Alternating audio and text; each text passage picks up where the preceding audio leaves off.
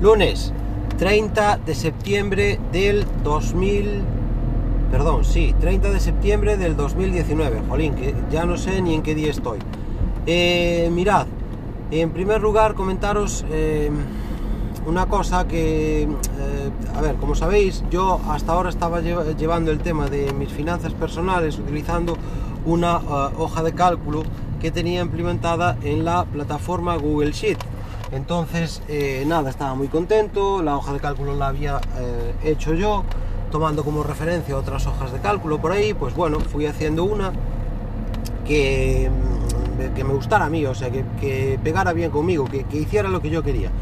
Entonces, nada, la estaba implementando y ahora tenía pensado mejorarla, como se había comentado en el podcast anterior, pues añadiéndole eh, lo que sería unas gráficas que me permitieran determinar un poquito pues en qué partidas así de forma visual mm, pues eh, me estaba gastando el dinero o mm, cuánta cantidad de dinero iba a qué eh, partida. Y eso era lo que yo tenía pensado mejorar en esta hoja de cálculo.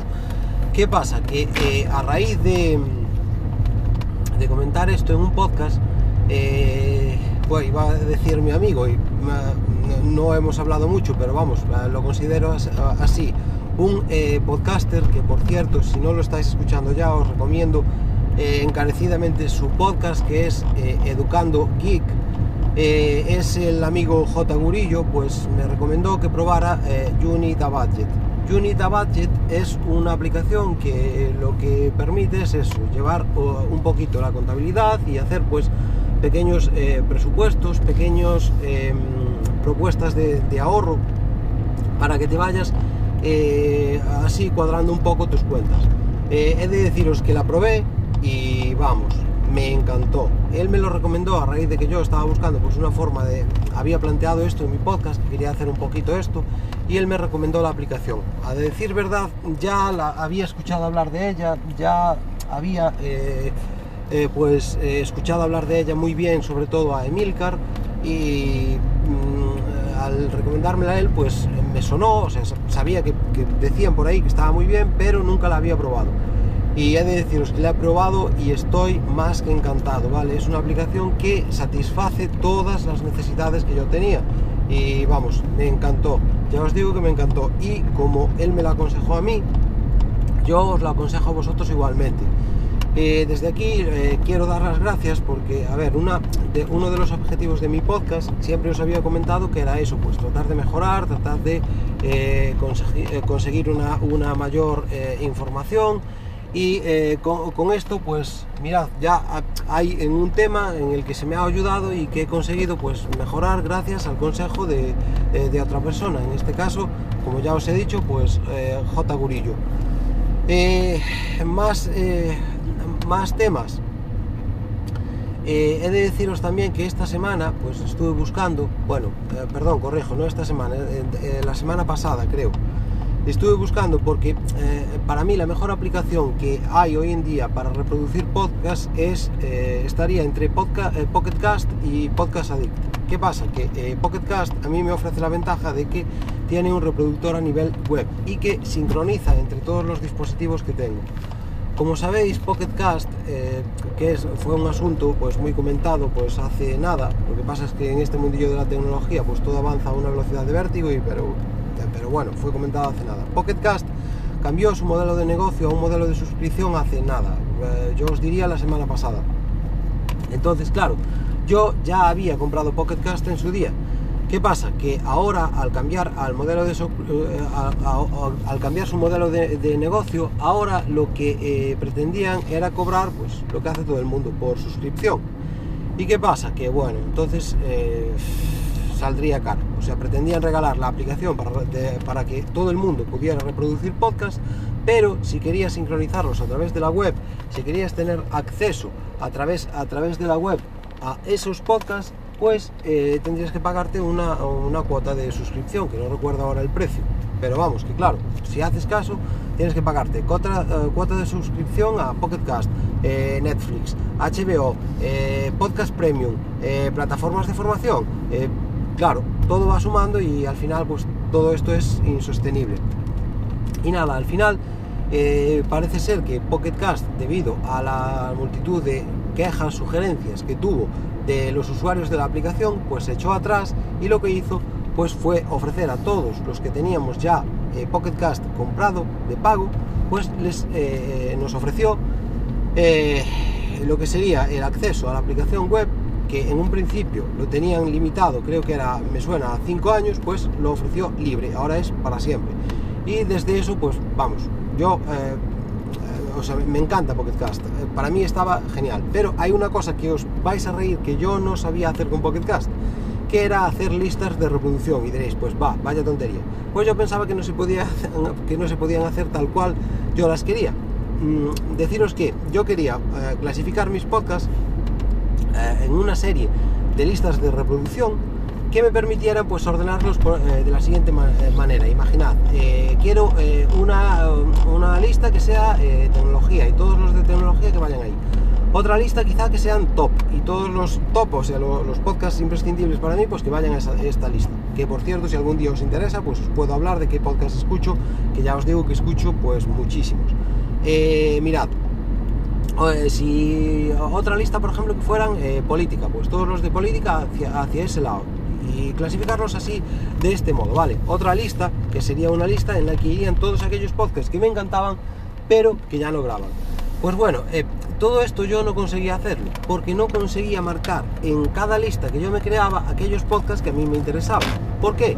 Porque eh, los que tenéis Pocket Cast, sabréis que cuando os creáis una lista aparece arriba, eh, en donde puedes seleccionar los podcasts, pues aparecen una serie de etiquetas. en esas etiquetas pues aparecían eh, all, es decir, todos y otras etiquetas más. Entonces yo pensaba que si pinchaba sobre todos, que me los seleccionaba todos, pero no veía dónde demonios podía seleccionarlos yo uno a uno.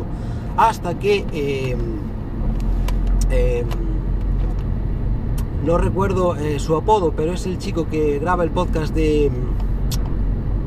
Ah, no me sale ahora.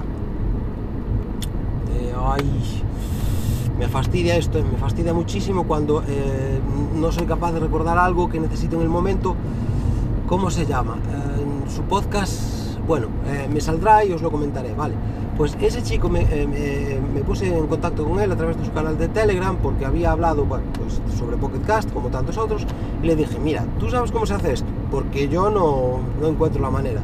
Y él me lo explicó. Y vamos, era una chorrada, era simplemente pulsar encima de All como tenía pensado, pero All no te permite seleccionarlos todos, sino que los selecciona todos a priori y luego tú puedes ir marcando y desmarcando los podcasts.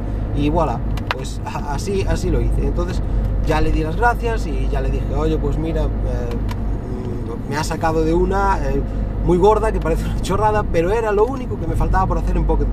Entonces, visto lo visto, eh, pues em, para mí ahora creo que en plan aplicación reproductora de podcast mm, no cambiaré, eh, no sé si nunca, pero es muy largo, ¿vale? Para mí, pues eh, es Pocket Cast. Y me sigue fastidiando no recordar el nombre del chico, ¿eh? Y es famoso, pero bueno, mirad, o famoso entre comillas. Después está un tema de la tarjeta que os había recomendado, la tarjeta Curve, que permitía englobar varias tarjetas en una. Estuve haciendo pruebas con ella eh, no lograba añadir una de las tarjetas de mi banco. Mi banco, uno de mis bancos es Open Bank. Entonces traté por todos los medios igualmente de añadir la tarjeta. La de Imagine Bank, que es otro, una entidad, eh, la entidad, bueno, iba a decir online, pero es que online a día de hoy son todas. Imagine Bank pertenece al grupo La Caixa, ¿vale? Imagine Bank, al añadirlo a la, a la aplicación Curve, no me dio ningún problema. Open Bank sí. Y tras indagar, consultar varias veces con con su servicio de atención telefónica, el de Open Bank, porque en Curve me decían que estaba todo correcto, que trataban de hacer los cargos, pero que la tarjeta se los rechazaba, como si no estuviera habilitada pues para hacer compras en el comercio electrónico. Bueno, pues me puse en contacto con Open Bank, no me supieron decir, pero eh, como sabéis, insistiendo, insistiendo, al final me comentaron que eh, la tarjeta no era compatible con ese sistema, con el sistema de Curve. No sé por qué, no sé qué diferencia hay entre eso o sea, Curve lo único que pretendía era hacer cargo sobre mi tarjeta.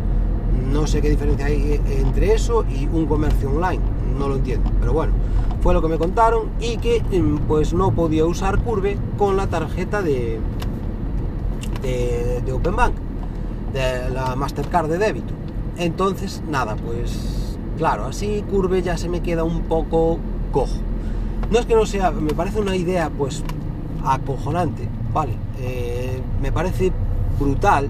Mm, me simplificaría la vida porque llevaría muchísimas menos tarjetas, sí, pero si no es compatible con una de ellas, entonces ya no me gusta tanto, ¿sabéis? Es que tendría que llevar todas o casi todas, o perdón, eh, tendría que llevar casi todas menos una, y eso ya no me simplifica tanto la vida.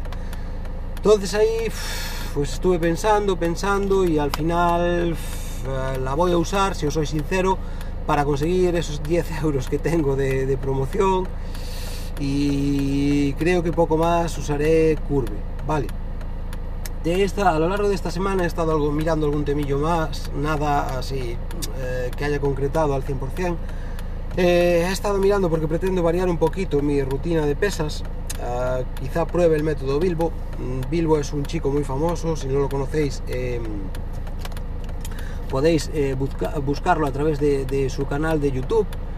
Y ya os digo yo que, vamos, eh, o sea, os aparecerá fijo porque su canal es bastante famoso y tiene un método de entrenamiento particular y propio que mm, va, él propone que eh, produce sus ganancias de fuerza y que vamos que eh, pretendía probar ahora sobre todo aplicarlo al press banca pero bueno esa es otra historia de momento eh, esta semana voy a dejar el podcast aquí. Venga un saludo